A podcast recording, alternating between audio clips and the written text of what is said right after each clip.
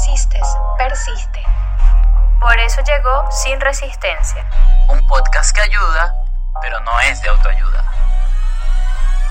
Producido por Dainés Álvarez, Ángel Guerrero. Y Marion Pacheco. Para vivir sin tanto tabú. No, te, podrás resistir.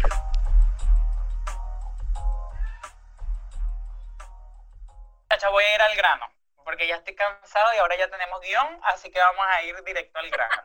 A mí me pasa algo, a mí me pasa algo, y es que yo siento que la gente no me toma en serio. de Inés, al punto, rapidito. Yo siento que la gente no me toma en serio. No sé si les pasa que ustedes están hablando de algo serio y las personas piensan que es un chiste. Y cuando estás diciendo un chiste, la gente piensa que es en serio, ¿sabes? Entonces como que me, estresa eso. Y a veces yo estoy contando uno de mis muchos acontecimientos y la gente, ajaja, qué gracioso eres, eres tan simpático. Y yo así, no, marico, en serio, mi perro se murió, este, me botaron del trabajo, tuve que vender cremas en la calle y yo no sé qué cosa. Y la gente graciosa y risa y risa. Entonces, hay un punto en donde yo digo, ¿dónde está esa línea en donde la gente te, te tome en serio o no te tome en serio? Habla tú, Inés, que seguro ya me vas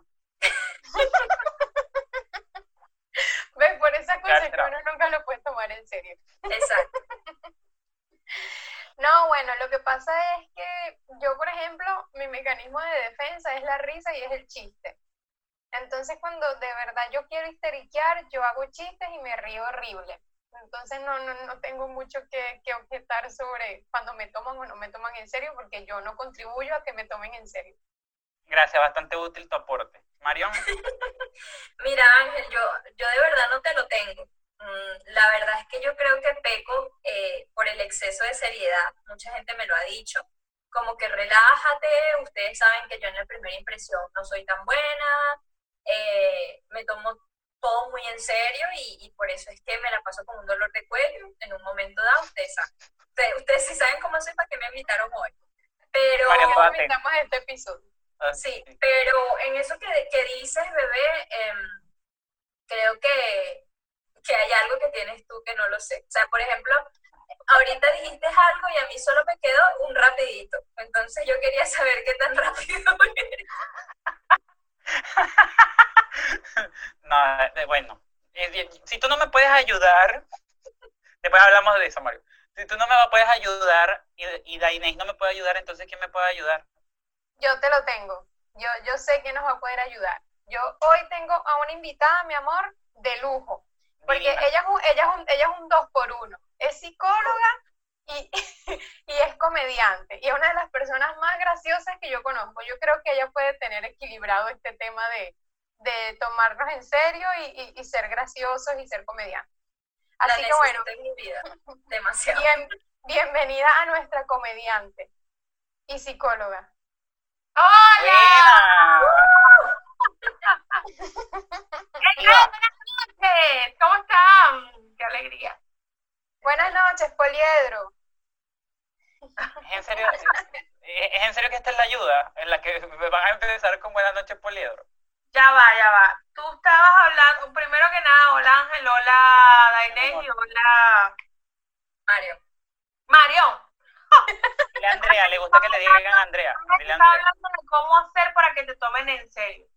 Bueno, te voy a decir algo, Ángel. Este, no lo sé.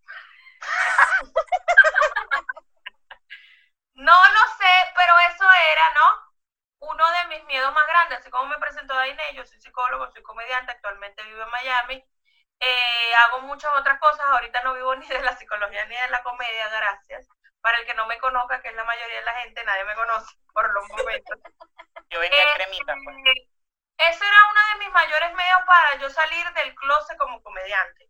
El tema de que no te tomaran en serio, sobre todo porque yo venía formándome en una carrera que es seria, como es la salud mental, que es serísima. Claro. Yo una vez vi una entrevista del conde del Guácharo que se la hizo Maite Delgado, y el conde decía que su campaña electoral había fracasado porque la gente no lo había tomado en serio, porque él era el conde y él era grosero. Entonces yo dije, coño, entonces todo el que sea cómico va, va a tener ese mismo, o sea, va a tener ese mismo fin.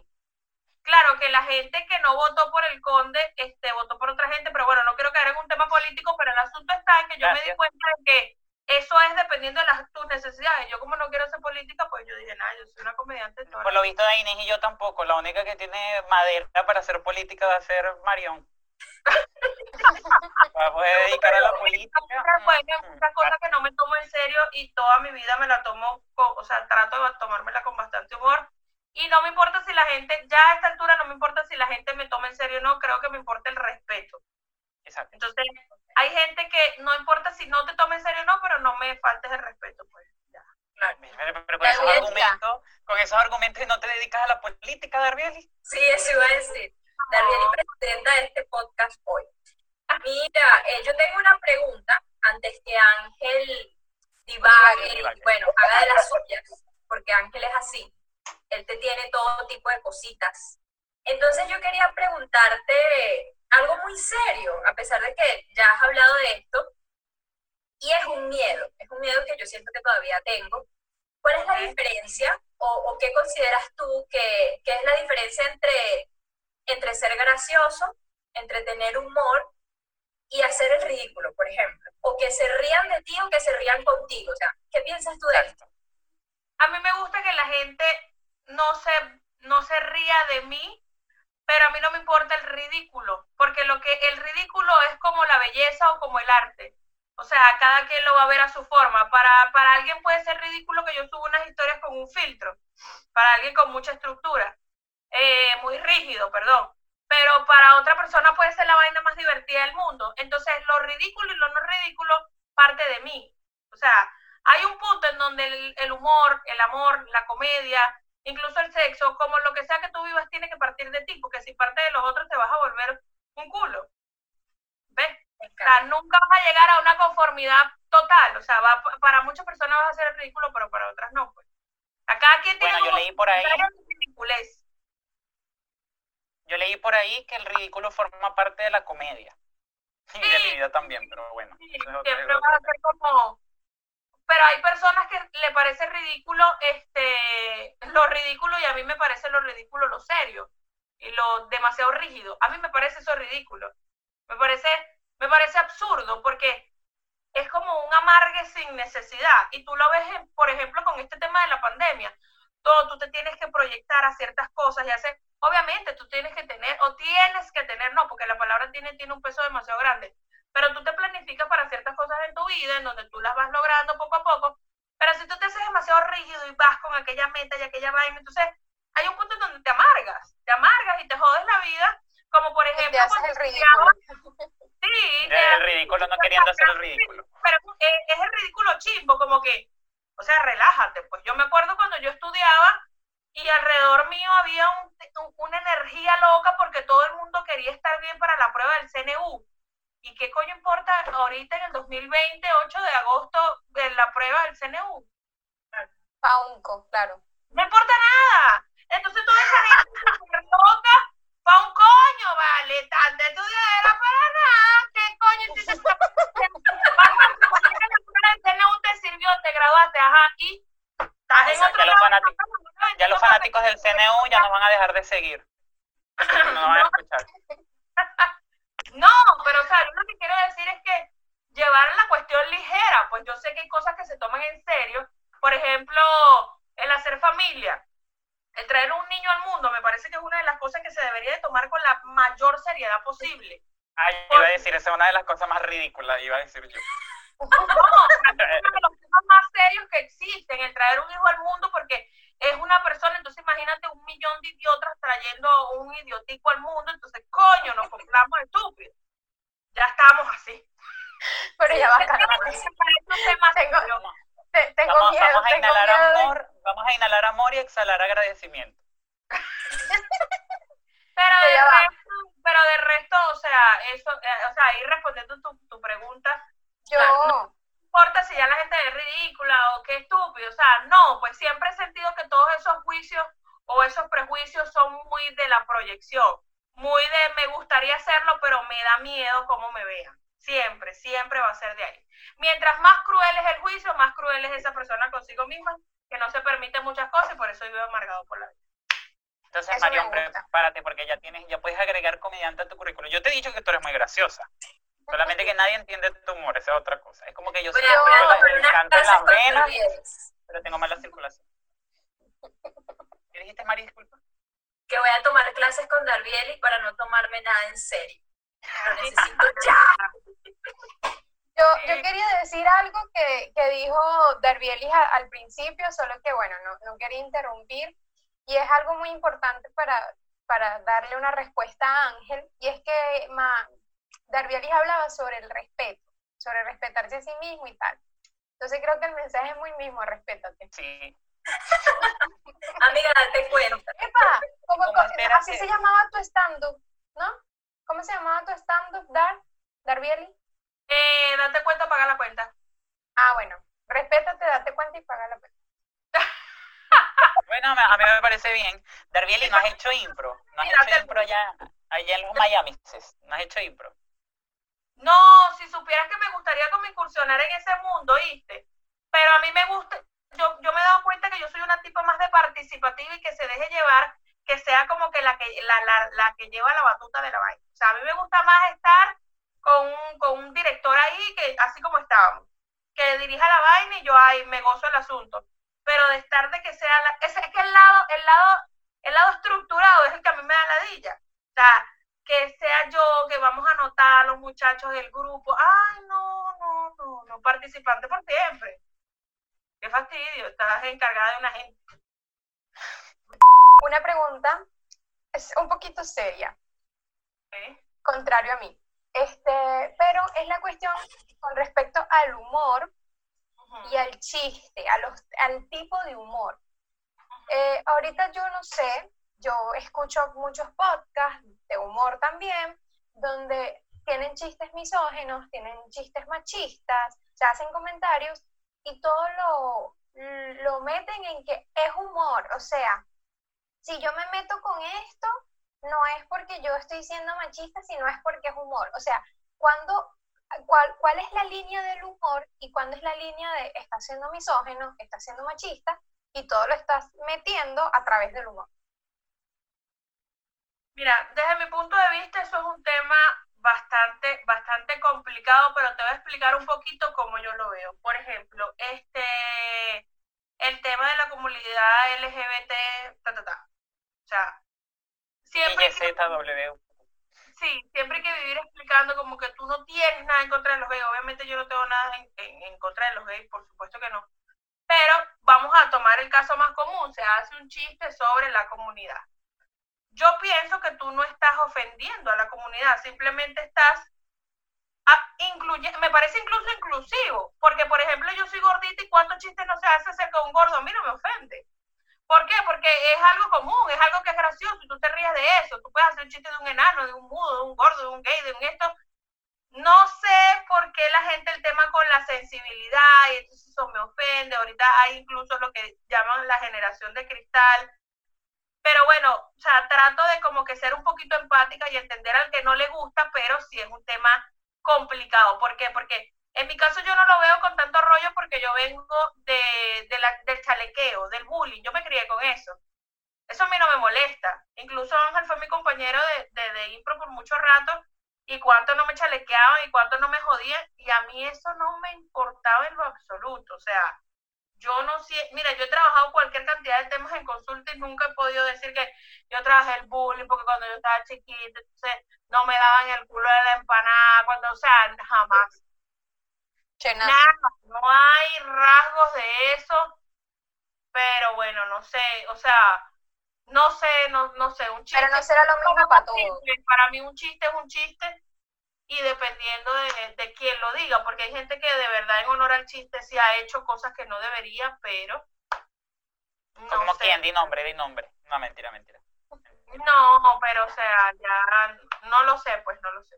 Yo he ido a comediantes bastante, bastante subidos de tono con el tema, por ejemplo, de la discapacidad, ya sea motora o cognitiva, y de verdad que a mí no me parece, pues, este, no me parece ofensivo, pues, no, no sé, es como un criterio de cada quien, pero de verdad que quien diga, mira, eso a mí me ofende, yo creo que hay que respetárselo si tú respetas el derecho a la libertad y a la democracia. O sea, si tú respetas la libertad y la democracia, tú entiendes a esa gente. No, no es una vaina así dictatorial de que es un chiste, ríete, huevón. No. Darbieli, ¿tú estás segura que tú no quieres incursionar en la política? Porque yo votaría por ti. Voté por Darbieli, total. No, ya yo fui presidente de condominio. Qué, horrible, más nunca en mi puta vida. A mí, me, a mí me da risa, a mí me da risa lo que dices también, porque yo sí pienso que quizás haya un tema de hipersensibilidad, pero también es las cosas de verla en perspectiva, porque si ahorita se está teniendo más empatía para evitar el bullying y esas cosas, como que Lo también que, es, pasa es- es que, lo que pasa es que las redes sociales, y esto, esto va a sonar, o sea, acabo de decir que soy la tipo más democrática y más empática del mundo, pero por otro lado, esto va a sonar, eh, va a sonar un poco dictatorial. O sea, las redes sociales le dieron algo al mundo y que es lo que estamos haciendo cada uno de nosotros cuatro ahorita, y es la capacidad de opinar y de ser escuchados y vistos. No hay nada más ladilla que un ser humano con capacidad de opinar y de hablar. Es democracia, se necesita, pero hay gente que eso lo, lo maximiza por el lado que no es, lo transversa. O sea, una cosa es opinar y otra cosa es destruir. Y yo creo que con ese monstruo hay que lidiar hasta el fin de las redes sociales porque eso ya es así. Entonces, Claro. eh, eh, es un tema, es un tema de para allá, de para acá. O sea, esa gente que necesita decirte, necesita explicarte, necesita comunicarse, necesita que tú lo entiendas, coño, me parece, o sea, a mí me parece de verdad que ahí es en donde está el trastorno del uso de una red social. Por ejemplo, que el Exacto. tema es en las redes sociales. Que tú en necesitas esta línea, siguiendo en esa línea de ideas, este, yo pienso que también hay personas que opinan y personas que lo dan por sentado. Hay gente que piensa que porque es una opinión, piensan que es ley. Y eso Sí, no es así, exacto. eh, es tu opinión y ya, pues normal, Claro. diga. Mi Eso las opinión, redes sociales. opinión y mi opinión y la opinión de todo el mundo es cualquier vaina. Claro, es que el- las redes sociales, ahí en, en todo el mundo es opinólogo. O sea, todo el mundo Sí, tiene el- entonces, la mención Yo honorífica me de meto en el opinar. saco porque yo también opino, pero incluso para opinar hay que saber opinar. Y, pero yo siento que eso es un monstruo con el que hay que lidiar mientras que tú hagas vida en redes, mientras que tú consumas redes, tú tienes que estar ahí, pues, porque, por ejemplo, tú estás viendo una película en Netflix y obviamente hay sus portales de opinión, pero no es como tan directo que tú subas un contenido, una foto, un X, lo que sea, hablando de un tema, entonces va a venir una gran masa, pues, aludida de, de eso que tú dijiste, que por qué lo dijiste. Y va a venir una gran masa después que está a favor de lo que dijo esa persona. Bueno, y yo son dos particular- masas así.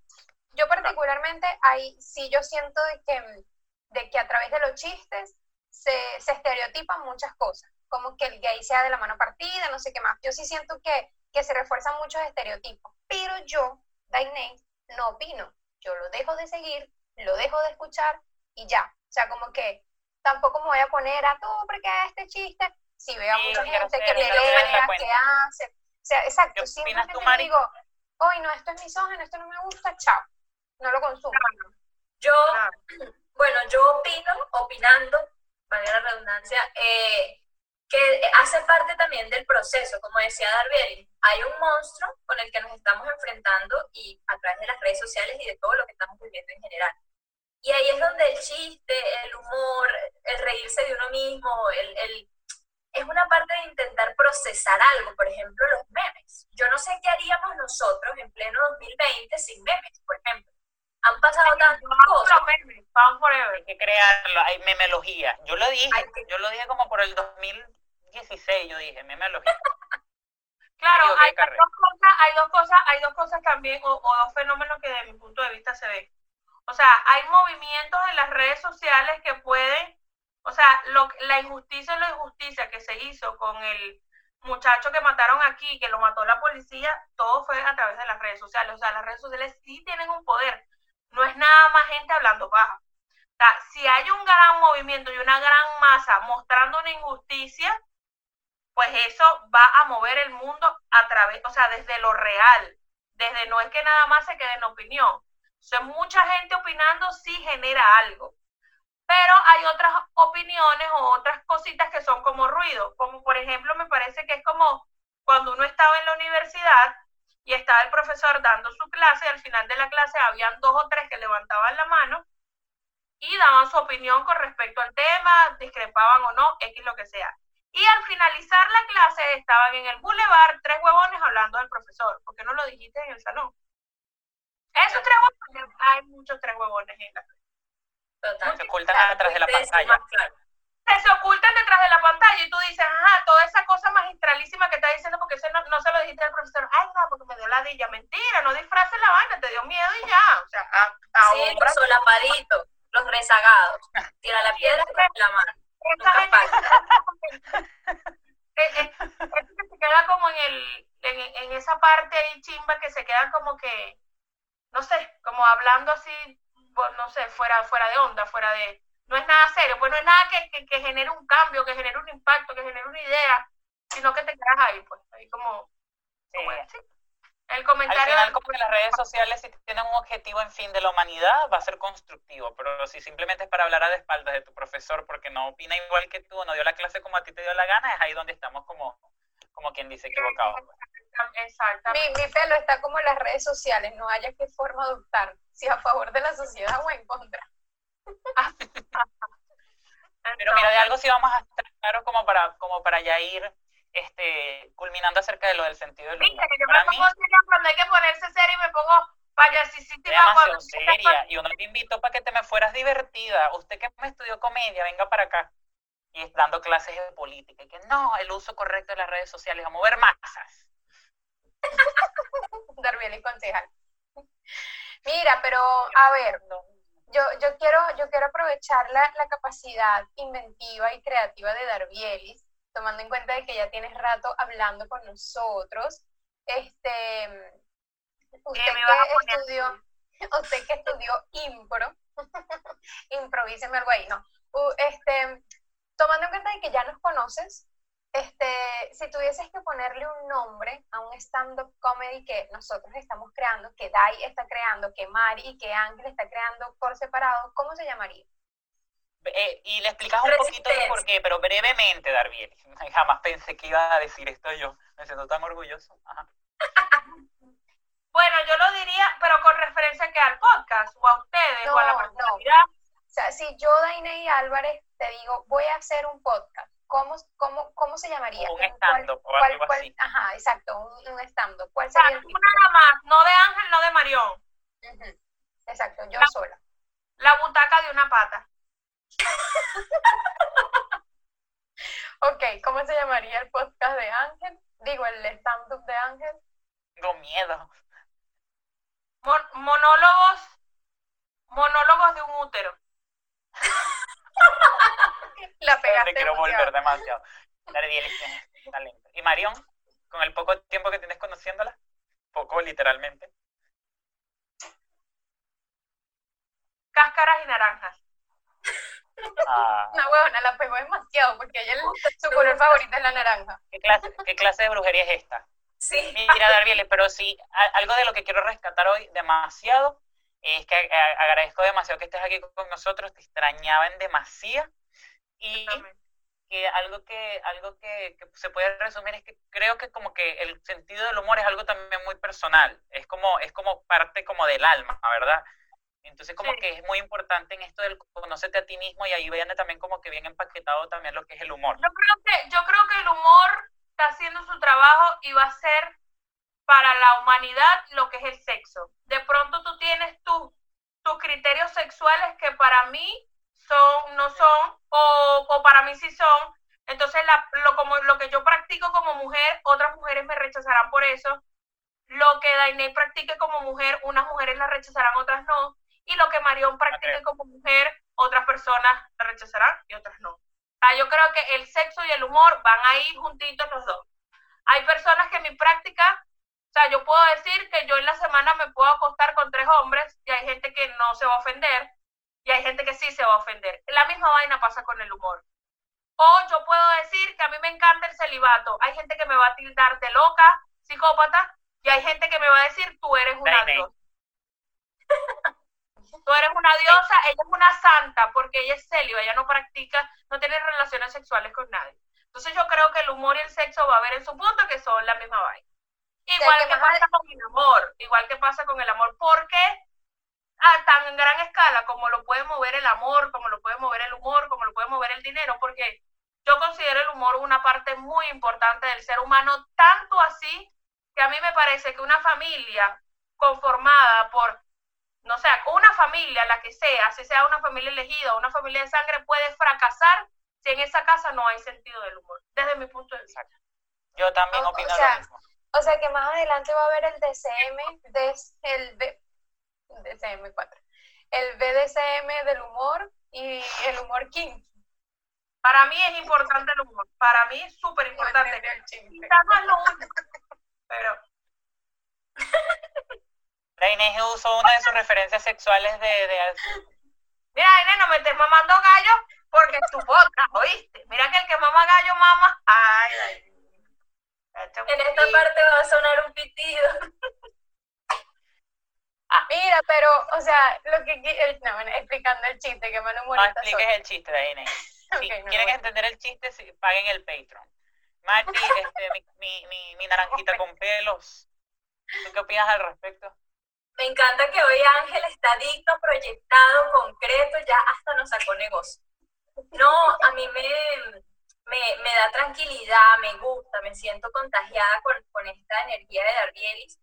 Y ya para cerrar y concluir, de pronto en personas un poco más estructuradas, como lo decías tú al principio, con la cual yo me identifico, me cuesta el tema del humor, pero muy asociado a lo que tú decías, a los miedos, al que dirán los demás, y apartando esto al miedo a mí misma, porque entonces, por ejemplo, yo amo el psicodrama que te dice, mientras más roles tú tengas, más amplio va a ser el concepto de ti mismo. Entonces, ¿qué pudieras decir tú? ¿Qué papel juega el humor con el proceso terapéutico, el proceso personal, el crecimiento? Porque, sin duda, si yo no tengo la capacidad de reírme de mí misma, yo no voy para ningún lado. Claro, claro, claro. No, y sobre todo, sobre todo, este, disculpa que te, que te, que te interrumpa y voy a hacer algo que es un poquito falta de respeto, que es interpretarte, pero de pronto a ti esa estructura te da esa seguridad, te da seguridad de que vas por donde es, que vas por el camino, y te trazas una cosa y, y es mentira, o sea, los planes cambian, y eso, a eso rescato lo del coronavirus. Los planes te cambian y a la vida le saca culo si tú tienes planes o no. Entonces no se trata de ir como un payaso por la vida, se trata de no tomarse las cosas tan en serio para que cuando cambie no te joda tanto, pues, porque la vida se No, cambia, los planes Lo que nos pasó a los venezolanos, Darbiel, tú decías que ya para que pa, vale culo los estudios, pero ¿de qué vale ahora todo lo que teníamos en Venezuela? ¿No? Muchos de nosotros. Pero yo no dije, yo no dije los estudios, yo no dije los estudios. A mí sí me ha servido ser psicólogo e incluso quiero continuar con mi carrera. Yo dije que en su momento, por ejemplo, eso de la prueba del CNU, o eso de tal cosa, o tal cosa, o ves, es como que, ¿sabes? O por ejemplo, vamos a poner otro ejemplo, para que no se malinterprete el tema del estudio. Yo siempre, eh, o sea, he sido partidaria y proactiva del estudio, de la formación, de que uno tiene que seguir estudiando, siempre. Pero, por ejemplo, no sé si en algún caso de ustedes, pero los estrenos, el tema de hacer las hallacas y el estrés por amarrar la hallaca. Y cuando tú te separas de tu familia, te das cuenta que lo menos importante era el pábilo, sino la mamá tuya, coño. Y tú arrecho porque el pan de jamón se quemó.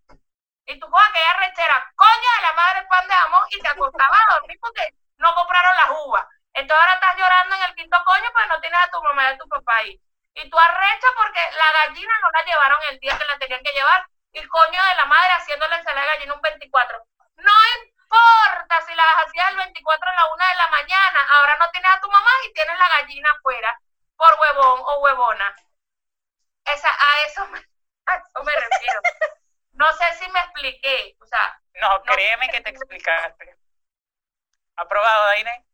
Perfecto. Creo que toda nuestra audiencia venezolana, así en 3, 2, 1, llorando en su cuarto con las palabras de Darbiel y llamando a su mamá, mamá, perdóname, feliz año.